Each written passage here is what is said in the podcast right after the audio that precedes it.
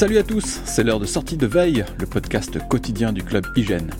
Vous préférez euh, une bonne ou une mauvaise nouvelle? Aujourd'hui, vous n'aurez pas le choix, Apple a les deux en stock et bien sûr, on va en parler dans ce nouvel épisode de sortie de veille. En deuxième partie d'émission, on va sortir les manettes avec Félix pour l'aperçu d'un jeu Apple Arcade, Gear Club Stradal, un très joli jeu de course très bourrin sous le soleil de la Toscane. Nous sommes le vendredi 24 juin, voici ce qu'il ne fallait pas manquer dans l'actualité. La mauvaise nouvelle du jour, c'est la hausse du prix de la formule étudiant pour Apple Music. Cet abonnement coûtait jusqu'à présent 4,99€ par mois. Il va désormais revenir 1€ plus cher, soit 5,99€. C'est le cas en France, mais aussi en Belgique. Alors, euh, bah, cette augmentation n'est pas vraiment une surprise, vu qu'Apple l'a appliquée dans d'autres pays au mois de mai. Mais ça fait quand même mal au portefeuille, surtout au vu de la population ciblée qui n'est déjà pas très riche. Il faut quand même souligner qu'Apple Music n'a pas augmenté ses autres formules, enfin euh, pas encore en tout cas. Spotify et Deezer ont déjà augmenté plusieurs de leurs euh, abonnements. C'est la bonne nouvelle du jour, WatchOS 9 va peut-être redonner un petit coup de boost à la batterie de votre Apple Watch Series 4 ou Series 5. Le prochain système d'exploitation de la montre connectée va en effet recalibrer les batteries de ces modèles qui commencent à avoir euh, quelques années derrière eux. Après l'installation de WatchOS 9, on pourra avoir de bonnes surprises dans le menu d'état de la batterie avec des gains de quelques points pour les capacités de ces composants euh, délicats.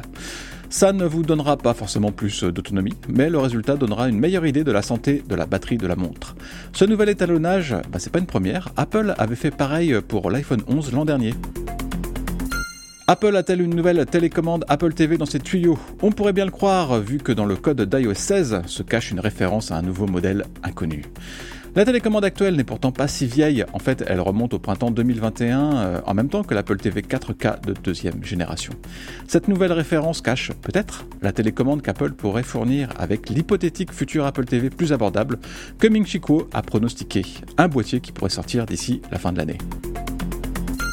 L'application maison avait besoin d'un gros coup de pinceau depuis des années et finalement Apple s'est remonté les manches avec iOS 16. La tour de contrôle des appareils HomeKit s'offre une nouvelle interface qui facilite l'activation des scènes et des différents produits connectés de son chez soi. Cette nouvelle application met aussi en avant les flux vidéo des caméras, ça devient plus simple de jeter un œil sur ce qui se passe dans sa maison. Toutes les pièces de la maison sont euh, accessibles en défilant dans la page d'accueil, mais elles gardent quand même une vue dédiée. Apple donne aussi euh, un peu plus de souplesse au niveau de la personnalisation. En fait, on peut changer l'organisation des différentes sections comme on veut. Vous retrouverez toutes ces nouveautés et bien d'autres encore dans le papier très complet que Nicolas a consacré à cette euh, nouveauté. Allez Apple, maintenant on veut une vraie application maison pour l'Apple TV. Ah, la belle région de Toscane, berceau de l'architecture de la Renaissance, des paysages bucoliques, du soleil, les vignobles du Chianti et des grosses bagnoles. C'est le programme de Gear Club Stradal, un jeu de course signé Eden Games qui vaut le coup d'œil et de volant. On en parle aujourd'hui dans Game Over.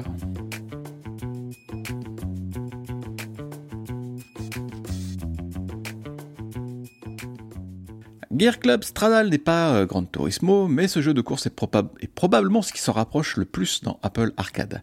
Et d'abord dans sa présentation. Le jeu a vraiment de la gueule, la région de Toscane est vraiment magnifique, un coin de paradis euh, idéal à polluer.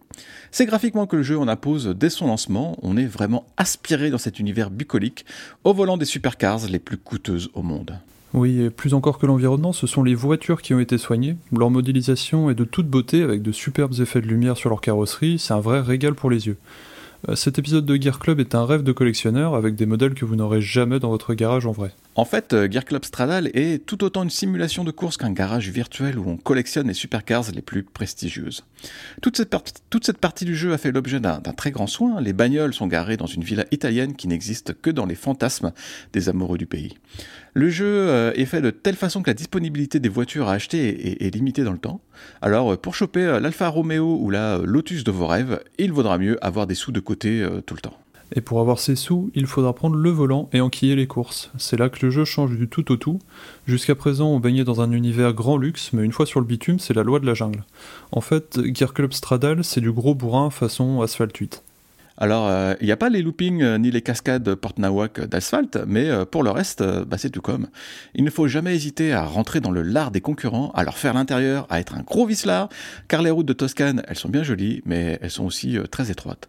Il faut vraiment jouer des coudes pour dépasser les concurrents.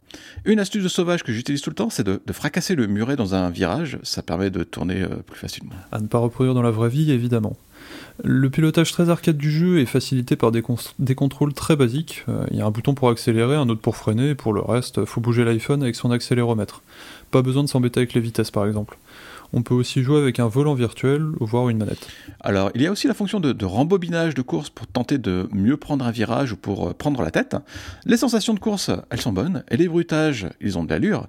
Par contre, euh, on a beau se ramasser contre le mur ou euh, contre ses adversaires, rien à faire, la carrosserie ne prend pas un pet.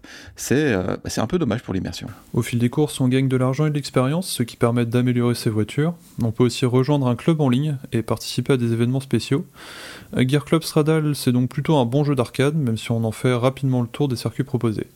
Mais euh, le contenu disponible est suffisamment riche pour qu'on y retourne, pour se payer une petite course et pourquoi pas une nouvelle voiture.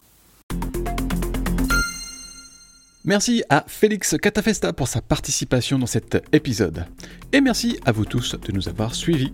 Bonne journée, on se retrouve très bientôt pour de futures aventures.